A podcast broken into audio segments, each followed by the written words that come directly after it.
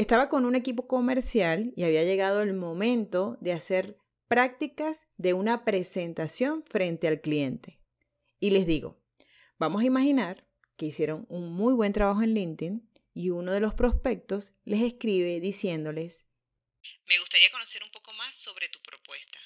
¿Cuándo nos podríamos reunir?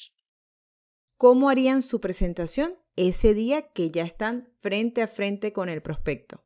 Y pasó lo que me esperaba. La mayoría inició con un monólogo, lleno de frases trilladas, palabras técnicas, que terminaban siempre en un ¿y qué le parece?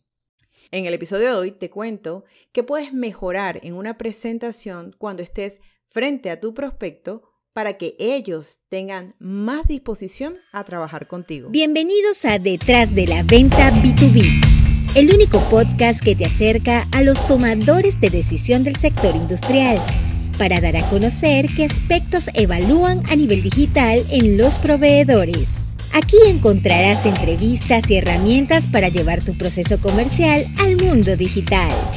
Detrás de la Venta B2B con Karen Torres. Bienvenidos al episodio número 56 de mi podcast Detrás de la venta B2B. En el episodio de hoy quiero contarte uno de los errores más repetidos que veo cuando al vendedor le toca hacer una presentación de la empresa frente a un prospecto interesado. Imagina la escena. Te agendaron una cita, ya sea por Zoom o presencial, y llegó el momento de iniciar la conversación. ¿Qué es lo típico? Buenas tardes, ingeniero, qué gusto poder hablar con usted. O si estás en presencial, estrechan la mano, le dices muchas gracias, un placer, gracias por la oportunidad. Y lo más seguro es que, bueno, vengan dos o tres frases más para romper el hielo y listo. Empieza el monólogo. Ok, le cuento. Nosotros somos una empresa que se dedica durante tantos años. Frena ahí, por favor. Pase lo que pase. Así el cliente te diga, cuéntame, Cuéntame un poquito sobre tu empresa, que quisiera conocerla. Por favor, vendedor, empieza tú primero preguntando qué fue lo que le llamó la atención o qué están necesitando ellos ahorita. Siempre. Así él empiece, tú primero pregunta. Haz que sea el cliente quien hable al principio para tú poder generar un diagnóstico y saber por dónde irá tu presentación. Escucha cada palabra que te diga el ingeniero cuando te esté contando por qué te necesita o por qué le llamó la atención tu empresa y qué problema tiene hoy en día. Y mientras él lo haga, ve entendiendo, porque nosotros, los vendedores, somos como unos doctores. En cada reunión con un cliente, lo que estamos haciendo es diagnosticándolo. Si solo te dedicas a hablar, vas a perder las pistas que necesitas saber para entender el dolor que tiene tu cliente. Y esa es básicamente la información más importante que tienes que detectar para que luego sepas cómo lo que vendes le encaja. Eso es importante que lo entiendas. Primero escuchas y luego hablas.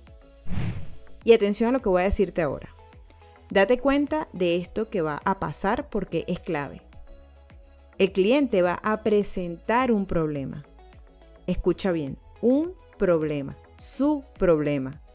Y voy a hacer un paréntesis, ¿verdad? Porque quiero decirte dos cosas antes de seguir. Vamos a salir un momentico de esa presentación con el cliente y nos vamos a ir un momento al LinkedIn porque quiero que entiendas algo. Cuando ese cliente esté frente a ti presentándote una situación, una necesidad, eh, un requerimiento, anótalo, porque es posible que lo tengan otros clientes más. Y eso es contenido para un post de tu perfil. A veces los vendedores me dicen, es que no sé qué hablar, Karen, no tengo contenido para hoy, no sé. Y han estado haciendo visitas toda la semana. En cada visita tienen historias, tienen preguntas, tienen inquietudes que le han presentado sus clientes. Anótenlas, porque las mismas que tienen cada una de las personas que visitaron en la semana, las pueden tener otros que están allí leyéndote en LinkedIn. Y el punto número dos en este paréntesis es los problemas necesitan soluciones. Debemos dejar de decir te ayudo a en tu perfil y presenta problemas con los que tus clientes se pueden sentir identificados porque ellos también los viven. Vamos a enfocarnos ahora en el problema que solucionamos, ¿ok? Ahora sí, cierro este paréntesis y volvemos a la escena con el cliente enfrente. Bien, supongamos que ya te dijo todo lo que necesita mejorar y la solución que está buscando. Ahora sí, tu papel será adaptar tu discurso a sus necesidades. Cero frases trilladas, cero tecnicismos. Puedes empezar diciendo, Ok, ingeniero, en base a lo que me está contando, lo que yo puedo ofrecerle es... y busca que cada palabra encaje con lo que él está necesitando. Ojo, si es que encaja, claro. Y al finalizar tu presentación dirás, Cuénteme, ingeniero, ¿era esto lo que buscaba? para medir qué tan cerca o lejos estás de avanzar en esa reunión. Es básico hacer preguntas de discovery al principio. Llámalo discovery o diagnóstico. Lo importante es que por favor no digas nada sin antes no saber qué están buscando ellos. Créeme, hacer esto te permitirá entregar una solución bastante aproximada a lo que el cliente está necesitando. Y luego, bueno, cerrar esa venta después va a depender de otros factores, como haber dado con el tomador de decisiones, conocer cuándo tienen pensado invertir para resolver ese problema, va a depender del seguimiento que hagas, de la negociación, etc. Que si eres de este sector, entiendes que ninguna venta se cierra en esa primera reunión. Quiero que te quedes con esto hoy. Uno, no hables de tu empresa hasta que el cliente no te diga qué problema tiene. Dos, lo que te cuente está necesitando, que está buscando o el problema que está viviendo, te puede servir para crear un post porque seguramente otros prospectos estén pasando por situaciones similares y tú puedes contar cómo se soluciona.